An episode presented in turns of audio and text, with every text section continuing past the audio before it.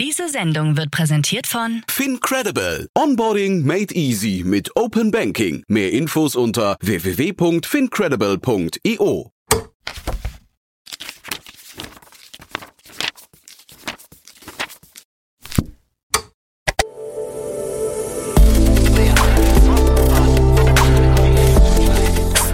Insider Daily. Read Only. Der Podcast mit Buchempfehlungen von und für Unternehmerinnen und Unternehmer. Hallo und herzlich willkommen zur heutigen Folge von Startup Insider Read Only. Ganz schön, dass du wieder dabei bist. Mein Name ist Annalena Kümpel und ich spreche für dieses Format mit Autorinnen und Autoren von Businessbüchern. Heute habe ich gesprochen mit Dominik René Farrer. Er hat ein Buch geschrieben, das heißt Future Ready People and Culture, HR als Treiber der Digitalisierung. Und das Gespräch ist ein wirklich, wirklich kluger Austausch geworden über das Betriebssystem einer Personalabteilung und äh, darüber, welche Rolle das Thema Personal eigentlich hat ähm, für das Funktionieren und das Vorankommen ganzer Unternehmen. Äh, Dominik hat ganz viele Theorien im Kopf und ganz viele gute Beispiele und er schafft es ganz wunderbar, das zu verbinden. Da sind viele schöne Impulse dabei. Ähm, und es gab für mich im Gespräch ganz, ganz viel zum Nachdenken und ich bin mir sicher, das ist auch für euch drin. Lasst uns direkt reinstarten. Ganz viel Freude mit Dominik René Farrer. Werbung. Sei dabei beim HTGF Family Day am 11. und 12. Juni in der Station Berlin. Für zwei Tage voller Inspiration und Business. Tauche ein in ein einzigartiges Netzwerkerlebnis mit bis zu 1500 Teilnehmenden. Erkunde das innovative Seed- und Later-Stage-Portfolio des Hightech Gründerfonds. Lass dich vom vielseitigen Programm inspirieren und knüpfe wertvolle Kontakte. Sichere dir jetzt dein Ticket. Mehr Informationen findest du unter www.family-day-htgf www.startup.de. Startup Insider Daily. Read Only. Hallo Dominik, herzlich willkommen bei Startup Insider Read Only. Ganz schön, dass du da bist. Wie geht's dir? Mir geht's super. Danke, dass ich Super, da wie schön. Ich freue mich sehr auf den Podcast, weil seit ich gerade Hallo gesagt habe oder du Hallo gesagt hast, ist mir aufgefallen, dass deine Stimme mega angenehm ist. Also das wird auf jeden Fall äh, ein akustisches Erlebnis, dieser Podcast. Dankeschön. Das macht das Mikro. Ich glaube nicht. Also das beste Mikro kann, ähm, kann Stimmen nicht so ruhig gestalten. Das ist sehr, sehr schön. Aber eigentlich sind wir hier, weil du ein Buch geschrieben hast und nicht, weil wir der neue ASMR, ASMR-Podcast sind. Ähm, Future Ready People and Culture, HR als Treiber der Digitalisierung. Genau. Wer bist du, dass du dieses Buch schreiben kannst? Also erstmal habe ich das gar nicht alleine geschrieben. Ich bin nur der Herausgeber. Wir sind 30 Autorinnen und Autoren, die das geschrieben haben. Mhm. Und also zu meinem Hintergrund. Ich bin viele Jahre Personaler gewesen, äh, in unterschiedlichen Funktionen bei der Firma Hornbach, bei der, bei der Metro, bei Fressnapf und dann neun Jahre noch als Personalentwicklungsleiter und Ausbildungsleiter, später auch bei einem Industrieunternehmen in Dortmund, das aber in 60 Ländern aktiv ist mit dem Namen Vilo. Und ähm, habe in diesem äh, in dieser Rolle dann auch ein Projekt zum Beispiel begleiten dürfen vom Bildungsministerium ähm, mit acht unterschiedlichen Organisationen. Da war zum Beispiel auch FISMAN mit dabei, Mhm. äh, drei Universitäten waren mit dabei und da ging es darum herauszufinden für die Bundesregierung sozusagen oder die Bundesregierung hat gemerkt, dass wir offensichtlich in Deutschland vielleicht nicht äh, gerade State of the Art sind, äh, was das digitale Zeitalter angeht. Und dann ging es für uns darum herauszufinden, was muss denn passieren mit einer Organisation, insbesondere mit den Menschen, um in die Zukunft zu kommen.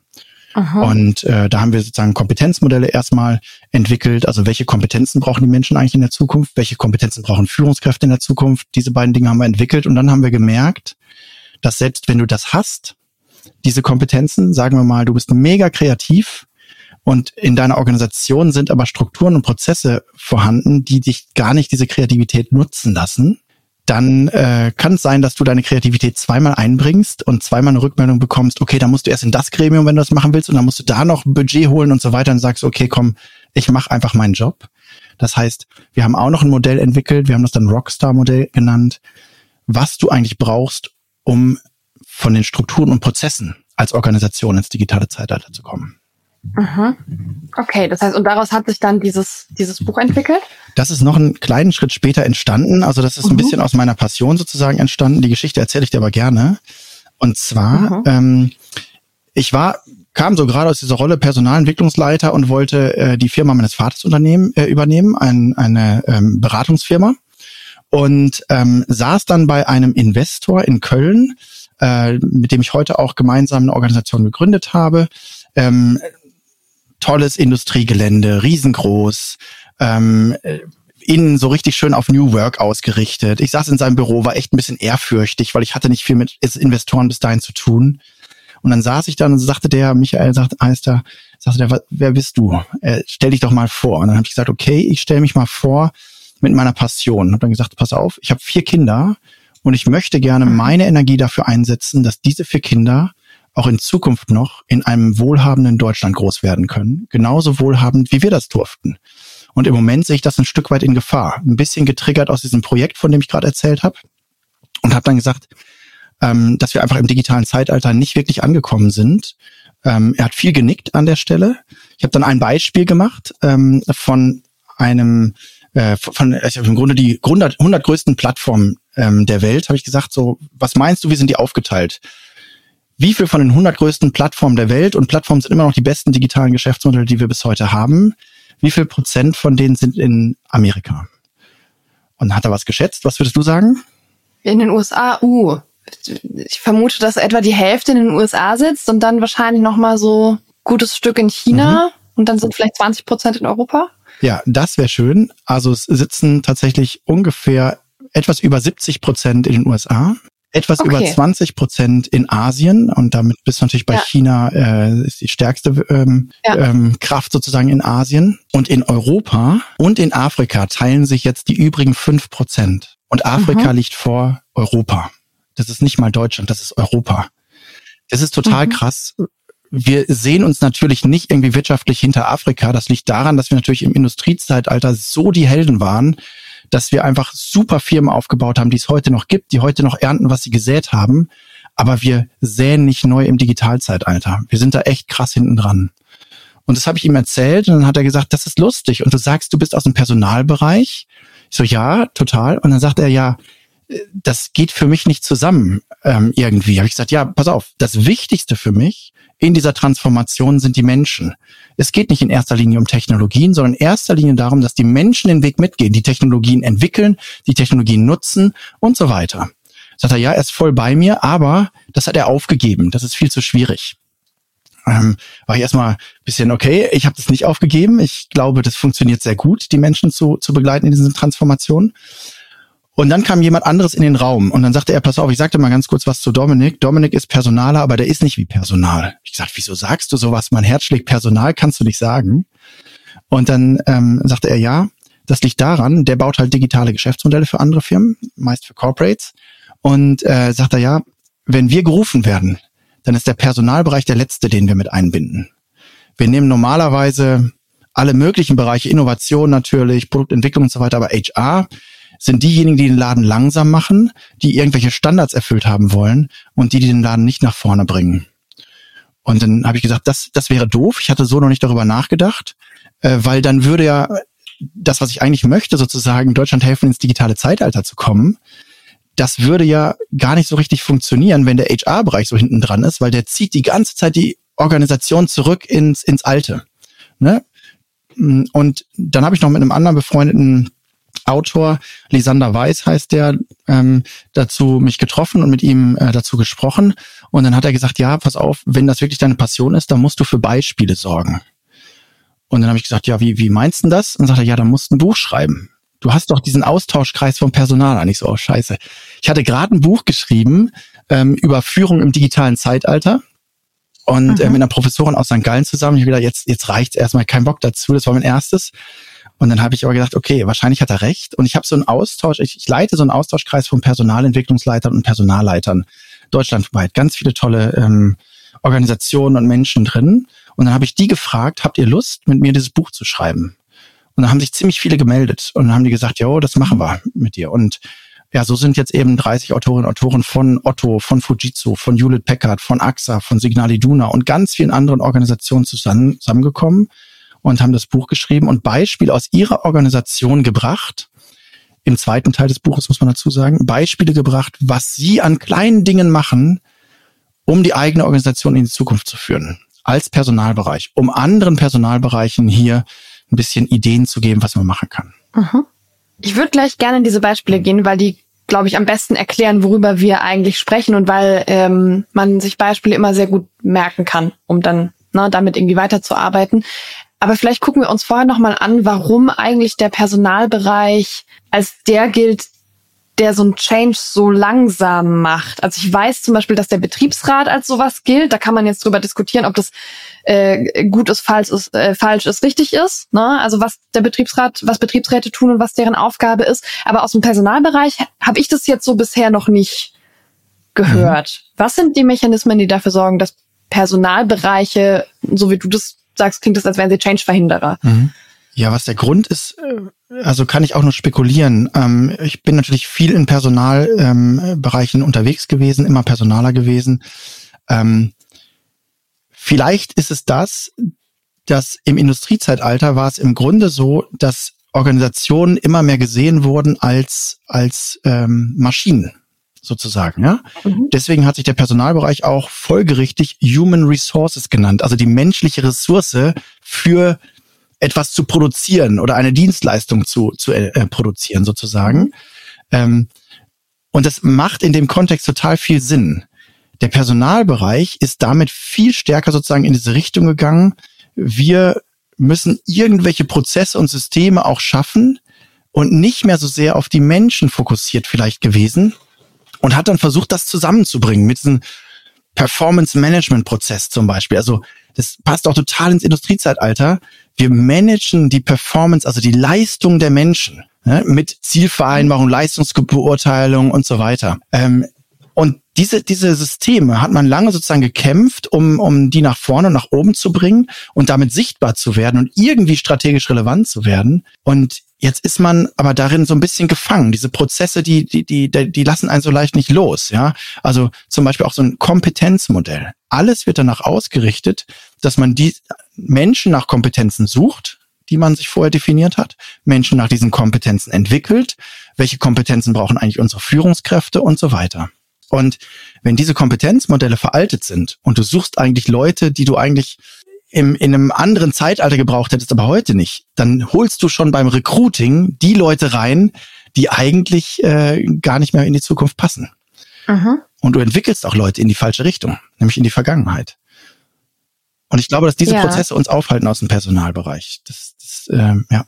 Aber jetzt mal, wenn ich an die Leute rangehe, mit denen du geredet hast, ja. ne, wo du sagst, naja, die, die gehen als letztes an den Personalbereich ran. Machen die nicht dann den Fehler, da als letztes hinzugehen? Muss man da dann nicht als erstes hin?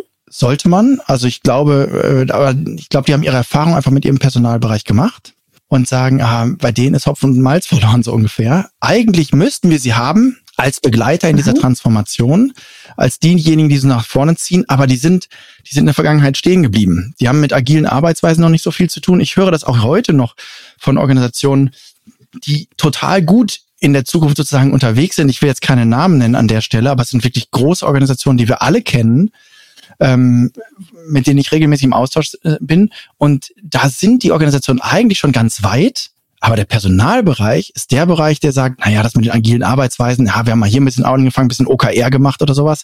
Ja, die anderen machen da schon was. Ja, wieso denn ihr nicht? Ihr müsstet doch eigentlich vorne mhm. sein. Mhm. Okay.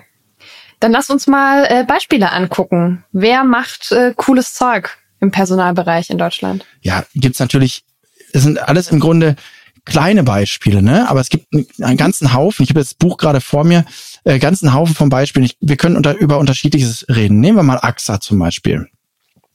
AXA hat OKR eingeführt. Jetzt gar nicht sowas, sowas wahnsinnig äh, abgespacedes für ein Startup, sage ich mal, mit OKR zu mhm. arbeiten, aber da gibt's auch noch gut und schlecht. Also kann ich das gut oder kann ich das schlecht machen? Ja, ich unterbreche dich Gerne. hier ganz kurz für alle auf der anderen Seite, für unsere Hörerinnen und Hörer. Falls ihr gerade das Gefühl habt, okay, ah, ah was ja. war das nochmal, kennt mich nicht so gut mit aus. Äh, wir haben eine ganze Folge zum Thema OKR in der Praxis mit der ähm, Christina Lange Ich hoffe, dass ich den Namen gerade richtig komplett hingekriegt habe. Wir verlinken euch den einfach in der Show in den Show Notes, dann könnt ihr da das ganze OKR-Thema nachhören. Dominik, back to you. Sehr cool, genau. Also es ist im Grunde eine agile Zielsystematik, um es ganz kurz zu sagen und ansonsten mehr in einem anderen Podcast. Und hier haben ähm, zwei Kolleginnen, äh, zwei, einen Kollegen und ein Kollege von AXA, das ist der Philipp Juncker und die Jessica Werner, ähm, die beide in dem Thema ganz aktiv drin sind, die haben darüber geschrieben, wie haben sie das eingeführt. Und normalerweise sagst du immer, wenn du sowas einführst, neue Zielsystematik und sowas, mach das top-down. Das haben die nicht gemacht. Die haben nämlich einen anderen Ansatz gewählt. Die, der Vorstand hat gesagt, wir machen das top-down und dann haben die gesagt, wir lassen uns erstmal die Mitarbeiter befragen. Und die Mitarbeiter haben gesagt, nee, also top-down, das ist die nächste Sau, die hier ins, durchs Dorf getrieben wird. Dann ducken wir uns einmal und dann könnt ihr das machen, aber wir machen nicht richtig mit. Und dann haben die es andersrum mhm. gemacht und haben gesagt, welcher Bereich möchte denn gerne anfangen? Und die haben mit den Bereichen angefangen, die wollten. Und dann mhm. kam immer mehr dazu. Es war ein ganzer Bereich von, keine Ahnung, 100, 200 Leuten, die das schon gemacht hatten. Die brauchten aber einfach nur ein bisschen Begleitung dabei. Und die haben das richtig gut aufgesetzt. Die haben äh, eben OKR-Coaches äh, entwickelt. Die haben intern da wirklich äh, gut auch, auch Menschen, die das begleiten konnten, dann äh, aufgesetzt. Und das ist ähm, äh, eine tolle Erfolgsgeschichte, ähm, wie du OKR gut einführen kannst. Viele Firmen, die machen das auch da sagen sie, oh, wir müssen jetzt irgendwie unsere Zielsystematik verändern. Wir machen das jetzt quartalsweise dann ist das aber die alte Zielsystematik quartalsweise. Das hat nichts mit OKR zu tun. Das hat was mit deiner alten Zielsystematik zu tun, die du einfach nur in kürzeren Zyklen machst. Aber das ist nicht OKR. Also als ein Beispiel mal. Äh, ein anderes Beispiel, ähm, um auch mal eine ganz andere Organisation zu nennen, Stadtwerke Jena. Ja. Uh, ganz interessant. Also ja. wirklich eher, ne, weil, weil gerade Städte ja immer sagen, ah, wir sind ja nicht so richtig, äh, ne, wir kommen da nicht mit und so. Die Stadtwerke sind ganz ja nah dran an einem äh, städtischen Unternehmen. Ähm, und äh, hier hat ein IT-Leiter mitgeschrieben, gar kein HR-Leiter, sondern ein IT-Leiter, denn der hat was, was gemacht, der hat in seinem Team eben auch agile Arbeitsweisen eingeführt und hat dann gesagt, die Bonussystematik, die wir hier haben, die passt gar nicht zusammen mit dieser neuen Denke. Denn in agilen Arbeitsweisen gebe ich, gebe ich ja die Verantwortung stärker an die Menschen, die etwas, ähm, die nah, sag ich mal, an der Front sind, die, die Mitarbeitenden. Und da wird nicht mehr so mhm. viel entschieden auf, auf ähm, Management-Ebene. Wenn ich aber beim Bonus dann wieder daherkomme und sage, ich als Manager, ich sage dir, du kriegst so und so viel Bonus, du warst so und so gut und deswegen kriegst du so und so viel, dann passt das nicht zusammen. Also hat er eine Bonussystematik entwickelt und dann eben den Personalbereich gefragt, ist das in Ordnung, wenn wir das einführen können, hat das für seinen Bereich erstmal nur eingeführt, wo die Mitarbeiter sich gegenseitig Geld geben. Also die haben quasi das Gesamtbudget genommen, was ähm, für den Bonus für diesen Bereich vorgesehen war, haben das in mhm. vier Teile geteilt, also quasi pro Quartal. Und dann durfte jeder Mitarbeiter jedem anderen Mitarbeiter seinen Teil sozusagen geben. Also hast dann quasi jeden Monat äh, hast du einen bestimmten Betrag zur Verfügung und der wird dann pro Quartal ausgezahlt. Und das heißt, ich entscheide, welcher meiner Kolleginnen und Kollegen eigentlich am besten aus meiner Sicht dazu beigetragen, dass wir gut arbeiten, dass wir gut vorankommen, dass wir gut im Team arbeiten oder mhm. sonst was. Und es gibt nicht irgendwie dieses, dass irgendwann meine Führungskraft darüber entscheidet.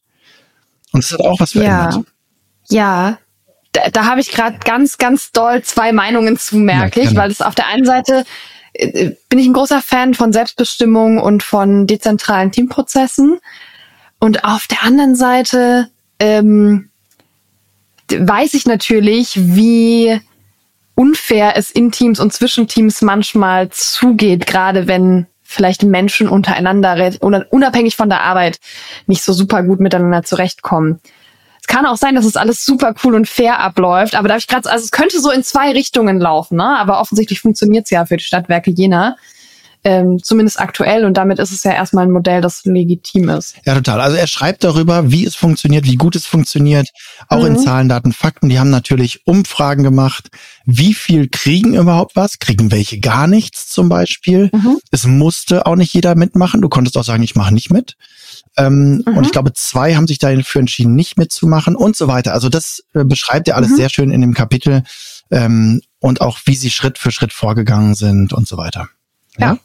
So, und jetzt sind wir bei äh, ne, ein bisschen agilen Arbeitsweisen, anderes Boni-System. Mhm. Aber angefangen hast du eigentlich damit, dass du sagst, Deutschland braucht ein neues Geschäftsmodell. Ja. Das steht ja auch ganz am Anfang in deinem Buch. Ja. Wir, ne, also die Sorge ist ja, wir verlieren unseren Wohlstand, weil wir digital den Anschluss verlieren, was diese Geschäftsmodelle angeht. Ähm, wie trägt das dazu bei? Also was ist die Rolle des Personalwesens und dieser neuen Methoden im Personalwesen in dieser riesigen Transformation? Mhm. Vielleicht ein Satz noch zu dem ersten Kapitel. Das hat nämlich der Dr. Holger mit, mhm. Schmidt geschrieben. Das ist genau der, von dem ich diese Statistik hatte, die ich eben äh, mal erfragt hatte. Wie viel Prozent der 100 größten Plattformen und so weiter sind wo? Mhm. Die hat der ähm, quasi entwickelt und äh, der war viele Jahre ähm, Top-Journalist bei der FAZ für Digitalisierung und äh, heute ist er äh, Dozent und, und Redner und ähm, hat da wirklich ein ganz tolles Anfangskapitel geschrieben, wo man merkt, okay, wir ja. müssen was tun in Deutschland. Und genau das ist ja deine Frage. Also inwiefern hilft eigentlich jetzt der Personalbereich und wenn er jetzt solche Sachen macht wie eine Bonusveränderung, damit wir ins digitale Zeitalter kommen, damit wir wettbewerbsfähiger werden im digitalen mhm. Zeitalter. Mhm. Und der Kern in diesem digitalen Zeitalter ist im Grunde, dass wir stärker ähm, deswegen bin ich auch auf diese agilen Arbeitsweisen gerade so stark eingegangen, dass die Menschen mhm. stärker und schneller selber entscheiden müssen. Wenn wir diesen Weg gehen über einen Vorstand, also sprich, wir brauchen, es findet gerade irgendwie ein Konflikt im Nahen Osten statt oder äh, in, in der Ukraine. Das hat Auswirkungen auf unsere Energiepreise. Die Energiepreise mhm. gehen hoch, wie wahnsinnig. Und jetzt müssen wir was entscheiden. Jetzt bauen wir eine Entscheidungsvorlage für den Abteilungsleiter. Der Abteilungsleiter geht zum Bereichsleiter. Der Bereichsleiter geht zum Vorstand. Macht man natürlich bei so kritischen Sachen vielleicht nicht so häufig. Aber ich will nur sagen, es tut sich unglaublich viel im Außen um unsere Organisation drumherum. Und wenn wir jedes Mal diesen langen Weg gehen, dann werden wir zu langsam sein, um gut in die Zukunft zu kommen. Das heißt, auch wenn wir neue Geschäftsmodelle entwickeln wollen, brauchen wir die Möglichkeit, dass Teams flexibler, selbst organisiert und selbst entscheidend auch ähm, vorangehen können. Und dafür ist diese Veränderung zum Beispiel mit ähm, Zielsystematik für OKR, zum Beispiel mit einer anderen Bonussystematik, dass du die Verantwortung dahin gibst, wo es wirklich passiert, dass die Führungskräfte eher eine andere Rolle einnehmen. Könnte ich auch was zu sagen, habe ich ja, wie gesagt, das erste Buch zugeschrieben. Diese mhm. andere mhm. Rolle, die ist, die ist entscheidend, damit ich auch loslassen kann, damit die Mitarbeitenden anfangen sozusagen ihre Rolle stärker wahrnehmen zu dürfen. Mhm. Ne? Und dann entsteht eine Geschwindigkeit in den Organisationen, wo du dann nicht mehr aufzuhalten bist. Dann baust du neue Geschäftsmodelle, dann bist du veränderungsfähig. Wenn das Neue kommt, dann hast du quasi schon reagiert, bevor das irgendwie über den Vorstand gehen muss an vielen Stellen. Mhm. Und vieles geht einfach, ähm, ja, geht einfach schneller und, und du hast die Möglichkeit, ähm, mit den Dingen besser umzugehen. Und dafür sind die Organisationen, wie sie heute da sind, nicht gemacht.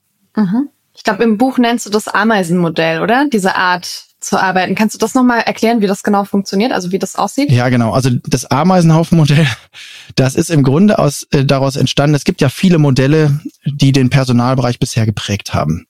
Die haben wir einmal also wir haben uns mal vier angeguckt und die ähm, aufgeschlüsselt und, und analysiert, inwiefern waren sie gut, in, inwiefern sind sie gut für die Zukunft. Ähm, mhm. Zum Beispiel der Employee Lifecycle, also der Lebenszyklus eines Mitarbeiters. Das war das, was am meisten sozusagen im Personalbereich immer wieder genutzt wurde. Ähm, und das ist total gut, weil es äh, fürs Industriezeitalter total gut passte, weil der Personalbereich sich quasi wie an einem Prozess, Lebenszyklus, da kommt jemand neu in eine Organisation, es gibt ein Onboarding, dann wird die Person entwickelt und so weiter und irgendwann gibt es ein Offboarding wie ein Prozess läuft das durch. Das passte super und konnte man sich auch super als Personalbereich mit positionieren im Industriezeitalter, um zu zeigen, guck mal, wir haben unseren Prozess auch voll im Überblick und so weiter. Ähm, und das sind natürlich auch viele Tätigkeiten, die wir machen. Und dann haben wir uns gefragt, ist das überhaupt von der Organisationsstruktur richtig und sinnig? Und dann haben wir so eine kleine Analyse mit eingebaut oder einen kleinen Teil eingebaut im Buch, wo es darum geht, was ist der Unterschied zwischen komplex und kompliziert. Ne? Mhm. Und ähm, also das vielleicht ganz kurz erklärt. Also kompliziert ähm, ist zum Beispiel ein Uhrwerk oder ein, ein Flugzeug. Das ist kompliziert. Man muss sich damit beschäftigen, aber man kann es verstehen, man kann es erlernen und da gibt es Ursache und Wirkung, mhm. die kann man beeinflussen. Komplex ist, da ist Ursache und Wirkung nicht zu beeinflussen. Ähm, ähm, das, also im Grunde der Straßenverkehr Verkehr ist komplex. Ja, also du kannst bei einem Stau dich zwar ärgern, kannst denken, ah, könnte man irgendwo und was weiß ich was, aber das bringt nichts, du beeinflusst da gar nichts. Oder das Wetter mhm. ist auch komplex.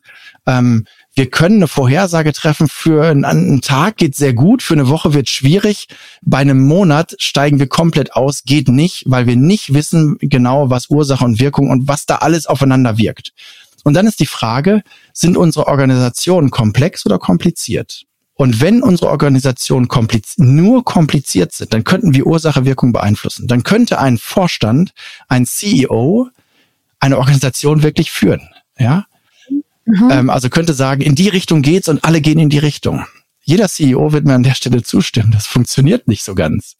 Du kannst mhm. nicht, also gibt diesen schönen Spruch, ja, wenn wer glaubt, dass Unternehmenslenker Unternehmen lenken, der glaubt auch, dass Zitronenfalter Zitronen falten. Ähm, also das, das funktioniert eben so einfach nicht, dass du sagst, die Richtung und alles geht in die Richtung. Deswegen haben wir überlegt, was ist denn eigentlich ein System, was wir nehmen könnten als Beispiel und haben dann unterschiedliche komplexe Systeme uns angeguckt. Zum Beispiel unser Gehirn ist ein komplexes System. Ja, das funktioniert auch nicht so, dass im Gehirn irgendwie da eine Vorstandsposition ist oder so oder ein CEO ist, wo du sagst, jede Entscheidung zu mir und wenn entschieden wird, dann würden wir nicht mehr laufen können, wenn das so wäre. Mhm. Äh, ein Wald ist ein komplexes System. Und wir haben dann den Ameisenhaufen genommen, weil das auch ein komplexes System ist. Und haben dann gesagt, okay, da gibt's verschiedene Rollen, ne? da gibt's die, die Königin, da gibt es dann Soldaten, da gibt's Drohnen und da gibt es ähm, Arbeiter, Arbeiterinnen. Und ähm, die haben alle ihre Rollen. Es ist aber auch nicht so, dass irgendwie die Arbeiterinnen fragen, äh, liebe Königin, dürfen wir jetzt äh, Essen holen oder sowas oder die die Soldaten, äh, da kommen Feinde, sollen wir die jetzt mal abwehren oder nicht? Ja, äh, die machen das, die die organisieren sich selbst, die sprechen untereinander, also die die kommunizieren untereinander und so weiter. Und das war sozusagen der diese Grundidee, dass wir gesagt haben, wir nehmen dieses Ameisenmodell. Und dann haben wir verschiedene Faktoren uns einfach angeguckt, ähm, wo wir sagen, das ist entscheidend, wenn du im digitalen Zeitalter ähm, äh, fit sein möchtest sozusagen für die Zukunft. Ich äh, klapp's jetzt mal ganz kurz auf. Und diese verschiedenen äh, Bereiche sind zum Beispiel Fokus und Orientierung. Das heißt, du musst helfen deiner Organisation als Personalbereich, dass die gesamte Organisation einen klaren Fokus und eine klare Orientierung hat. Da ist das Thema Purpose natürlich eins, worüber man viel nachdenkt und wo viel passiert. Da ist aber auch eine Zielsystematik zum Beispiel ganz sinnvoll. Ne? Und dann zum Beispiel Menschen für Systeme finden, ist auch eine andere Idee als früher haben wir gesagt als Personaler, es geht immer um Talente. Gestern noch einen Austausch gehabt mhm. in unserer, in unserem Roundtable. Da hat eine Firma, eine Kollegin von einer Firma vorgestellt, das neue Talentprogramm. Mhm. Jetzt frage ich natürlich, ähm, inwiefern ist denn Talent überhaupt noch unsere Zukunft? Also ist der Blick auf Talente unsere Zukunft? Wenn wir so denken, dass ähm, also wofür waren Talente gut? Talente waren super im Industriezeitalter, weil da brauchtest du diese einzelnen Menschen, die total gut Prozesse konnten und Qualität. Die hast du hochgezogen mhm. in eine Führungs-, in eine Managementposition, dass die in ihrem Team Prozesse und Qualität gut machten. Im Informationszeitalter, was danach kam, brauchtest du die super Experten, das waren auch die speziellen mhm. Talente und die wurden hochgezogen in Managementpositionen, wo sie dann nicht mehr ihrem Expertentum nachgehen konnten. Das war dann das zweite Problem, womit wir HRler sozusagen zu tun hatten, dass wir gesagt haben, oh, wir brauchen Expertenlaufbahnen oder sowas, ja, weil das irgendwie auch nicht so richtig funktioniert hat. Dann kam dann noch, ähm, das, also kam zum Beispiel in der Führung das Thema Coaching dazu, dass nämlich diese Experten dann andere gecoacht haben, damit sie auch, ähm, sag mal, Wissensträger wurden und so weiter. Mhm.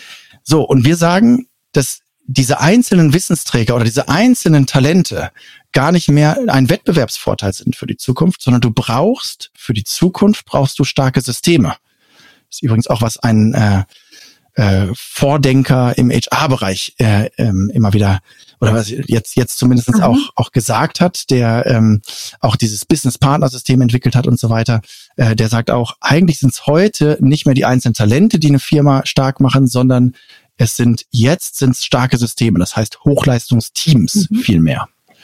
Genau. Ja. Und das heißt, hier ist der Punkt bei uns, Menschen für Systeme finden heißt, du suchst nicht mehr das einzelne Talent, sondern du suchst die beste Ergänzung für ein starkes Team. Ja, mhm. Also es, überall haben wir so ein bisschen anderen Blick sozusagen reingebracht, äh, wie sich das verändert mit den einzelnen Punkten. Es sind noch ein paar andere, aber wir müssen es ja nicht im Detail alles durchgehen. Genau. Nee, da, da, dafür dürfen alle das Buch lesen, die das äh, weiter tiefer interessiert. Aber also mal dazu, ich meine, ich, ich finde es spannend, weil ich glaube, es ist schon ganz lange eigentlich beides. Also das, ich glaube ja auch, ne, so wenn, wenn Leute kündigen, Menschen verlassen entweder Menschen, also ihre ja. Führungskräfte oder ihre KollegInnen, oder aber tatsächlich schlechte Systeme. Äh, ja. Und es gibt ganze Branchen, wie zum Teil die Agenturbranche zum Beispiel, die irgendwie von ganz anstrengenden Systemen lebt. Ähm, aber wenn ich, e-, egal wie gut ich das System baue, ähm, wird mir eine große Gruppe von InformatikerInnen und BWLerInnen kein Haus bauen. Dafür brauche ich HandwerkerInnen, die eben Talente sind mit ihrem Spezialwissen. Also brauche ich nicht weiterhin Menschen, die bestimmte Dinge wissen, auch wenn ich uns, ne, wenn ich mir deine, deine Idee des neuen Geschäftsmodells für Deutschland angucke, ähm, der Plattformmodelle, der Digitalisierung, da brauche ich ja super viele Leute, die viel darüber wissen und an denen haben wir ja, wie wir wissen, gerade einen Mangel und dann muss ich die in gute Systeme stecken.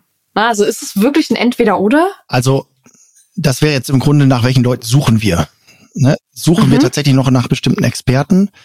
Ähm, das kann im Einzelfall noch so sein, dass du sagst, du brauchst jemanden, der unbedingt das und das programmieren kann. Aber du kannst theoretisch auch pfiffige Leute nehmen, die relativ schnell sich Dinge aneignen. Also so gehen ja auch häufig eben Startups vor, dass sie sagen, okay, ich mhm. kann gar nicht konkurrieren mit dem Corporate, keine Ahnung, mit Porsche oder sowas, zu ähm, dem äh, zu einer bestimmten Stelle, also vom Preis nicht, aber auch von vielen äh, zusätzlichen Faktoren nicht. Wir suchen einfach etwas andere Profile und dann bilden wir die dahin aus. Und das funktioniert mhm. ja auch. Das Wissen ist ja da.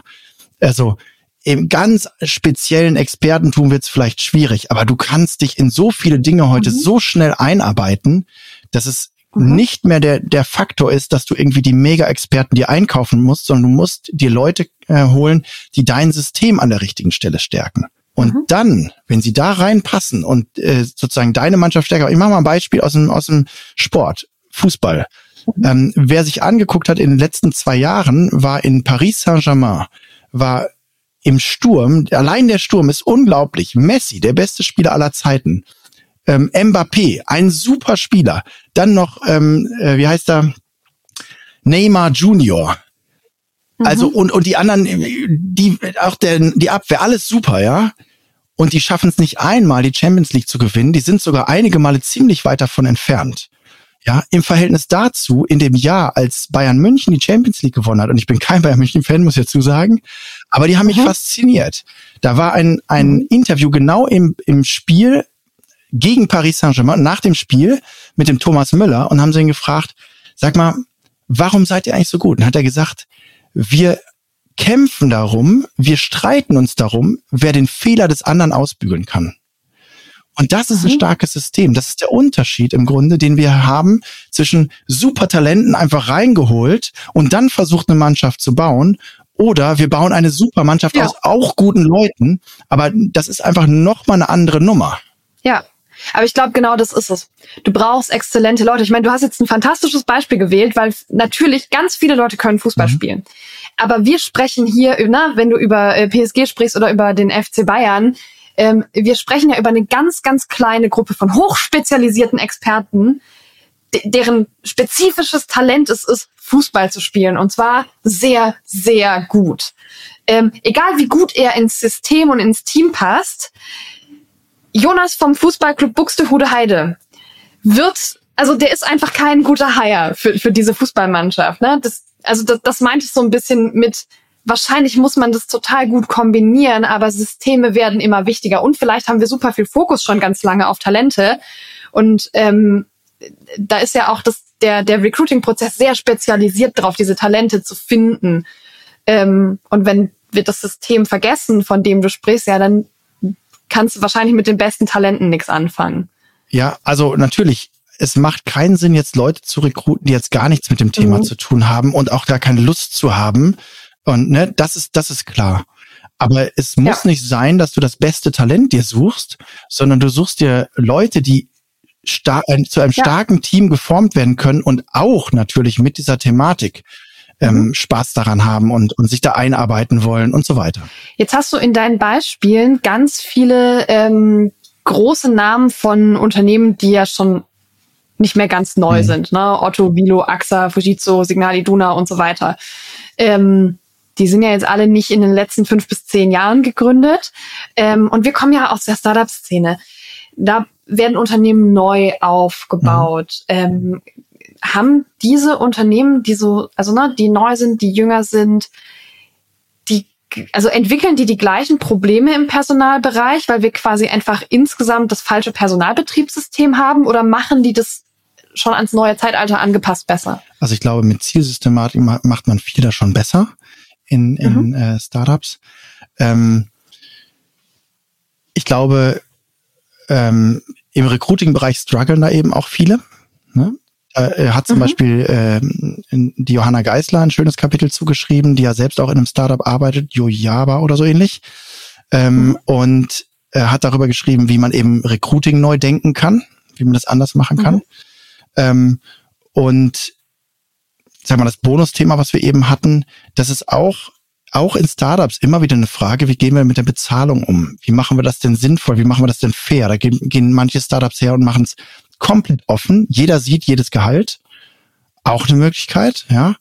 Ähm, mhm. Aber diese, diese Fairness reinzubringen, gutes Gehalt und dann natürlich zu gucken, wie schaffe ich es eigentlich, ein Hochleistungsteam zu formen? Also das macht immer Sinn, sich da auch mal äh, gedanklich ähm, zu überlegen, einfach, wie entsteht überhaupt Hochleistung im Sport?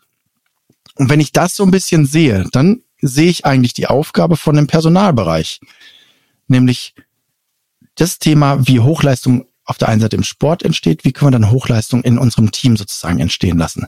Und wenn wir nicht die besten oder sag mal sehr gute Leute kriegen, wie du eben gesagt hast, vielleicht kriegen wir auch nicht die Spieler von Bayern München sozusagen, die ja auch sehr mhm. gut sind, auch wenn sie nicht nicht äh, die Einzelspezialisten sind in, in der Qualität eines Messi oder eines Mbappé. Aber äh, vielleicht kriegen wir auch die nicht. Und trotzdem können wir ein hervorragendes Team ähm, entwickeln und können die Welt sozusagen von hinten aufrollen, weil nämlich es gibt, glaube ich, keine Organisation, die so stark sozusagen unterwegs ist mit mit ähm, der der Mannschaft und auch der äh, ähm, ähm der Teambildung, äh, wie man das im Hochleistungssport heute sieht. Ja.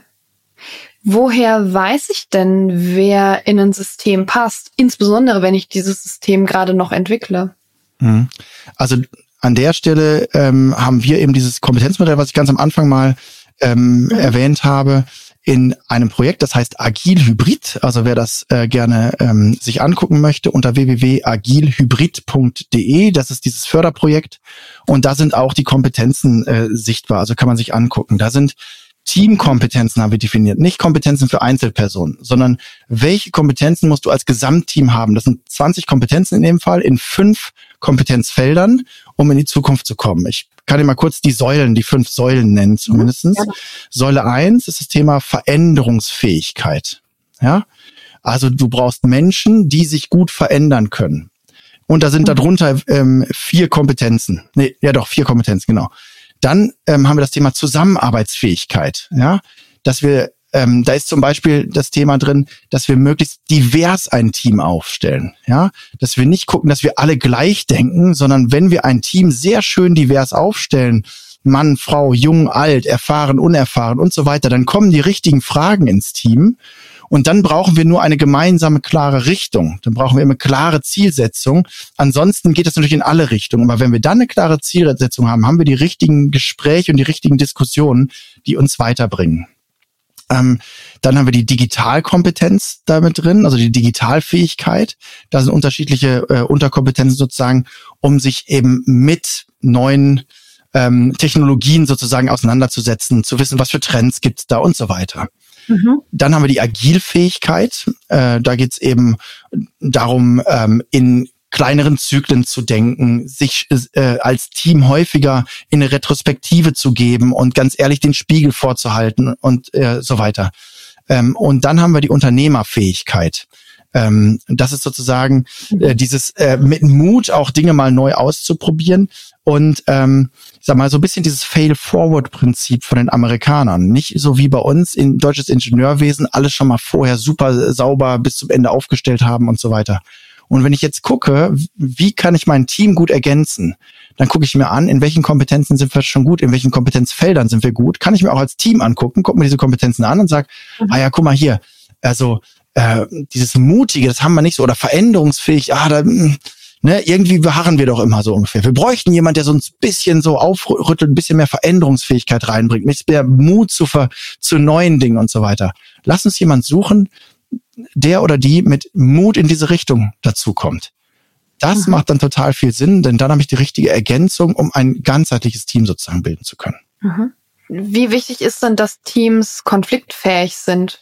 Weil das, was du erzählst, mhm. ne, also wenn ich jetzt ein Team bin von Menschen, die eher nicht dazu tendieren, sehr mutig voranzugehen, ne? das Beispiel, was du gerade gemacht hast, und ich hole da jetzt jemanden rein, der will mega voran, dann ist ja ganz viel Verantwortung auf einem, vielleicht zwei Menschen, ne, je nachdem, wie viel man gerade heiert, mhm.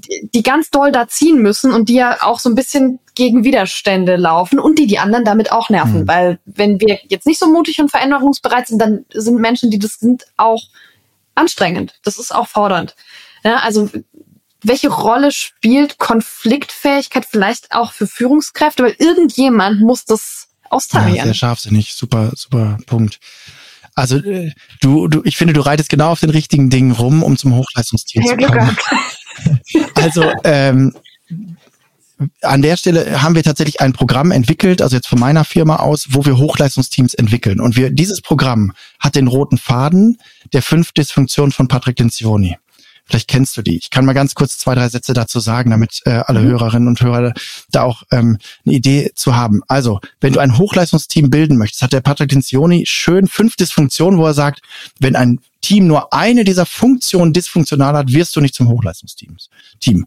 Und mhm. das die Ebene ist das Thema Vertrauen. Damit ist nicht gemeint dieses blinde Vertrauen nach dem Motto, wir kennen uns schon so lange und ich weiß genau, was du denkst und dann kann ich in die Richtung auch entscheiden. Das ist nicht gemeint, sondern ist das Vertrauen gemeint, dass ich mich verletzbar machen kann und ich weiß, du wirst es nicht ausnutzen.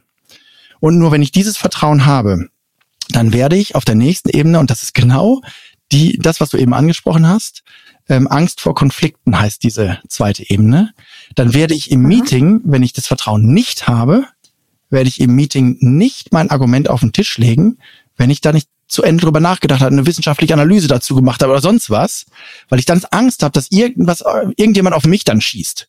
Ja, dann, und was passiert? Das ist so eine künstliche Harmonie in diesen Meetings.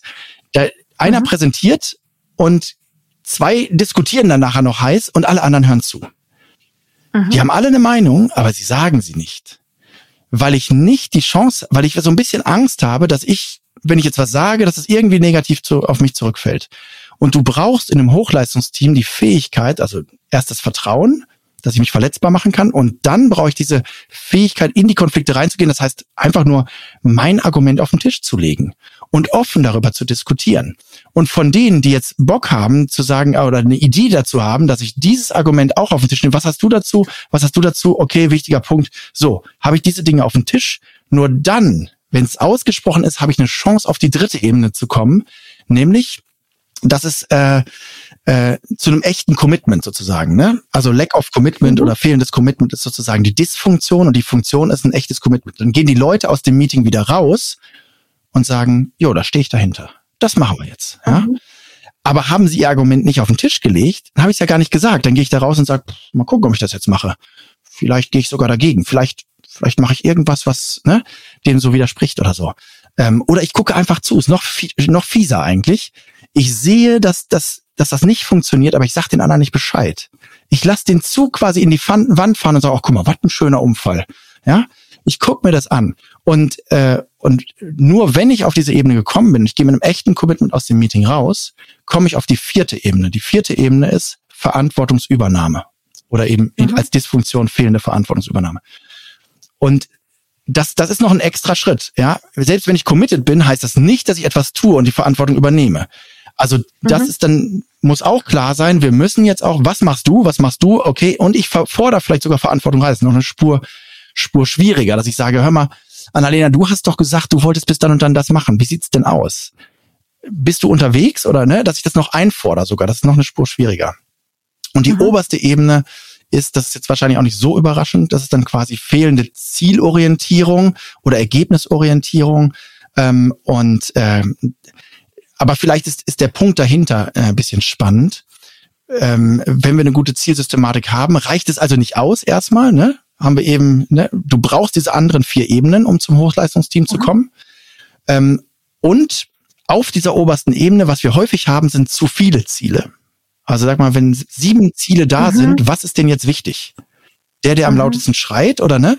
Also Klarheit, was ist denn unser oberstes klares Ziel als eines? Mhm. Und das zweite wäre Status und Ego.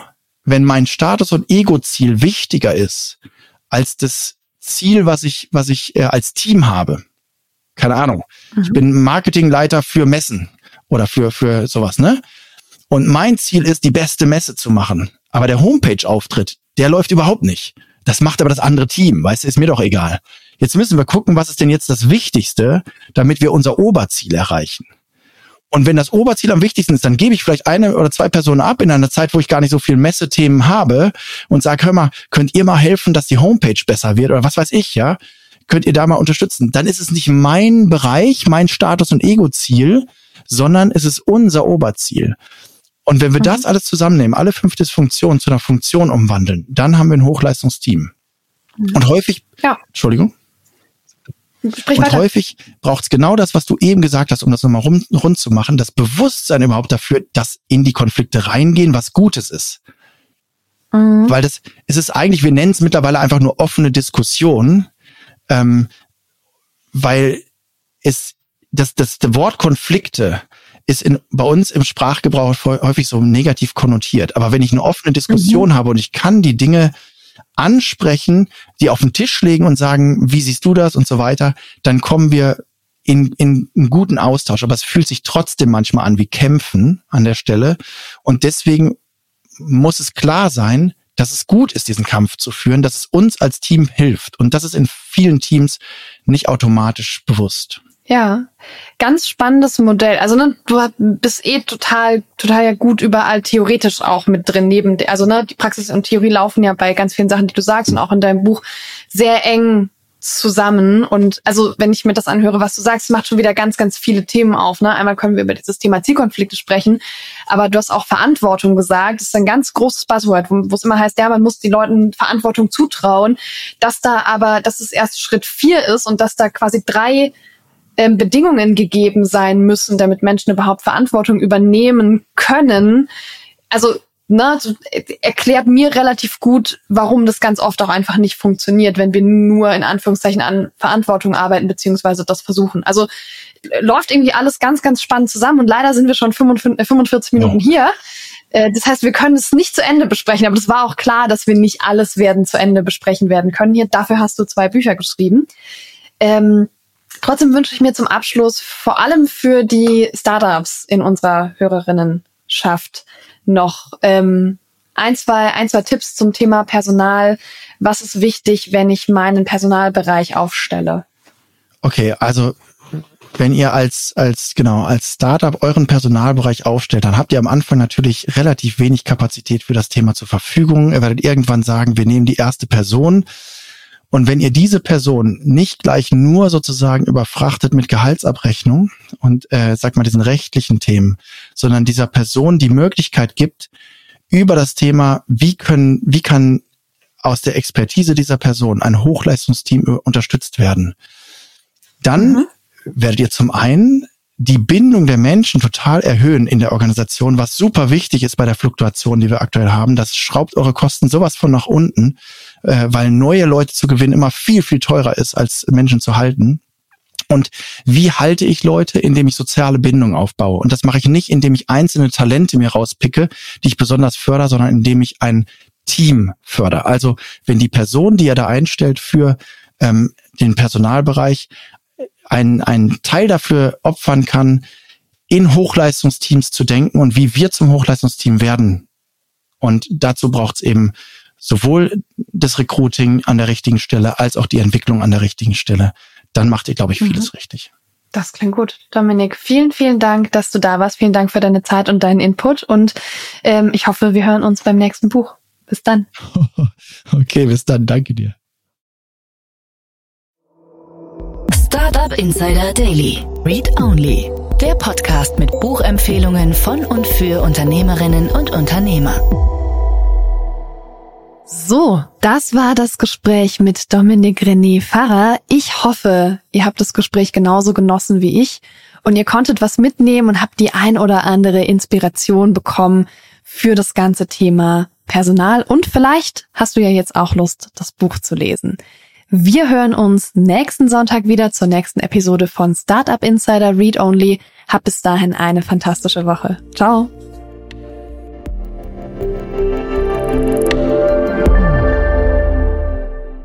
Diese Sendung wurde präsentiert von Fincredible. Onboarding made easy mit Open Banking. Mehr Infos unter www.fincredible.io.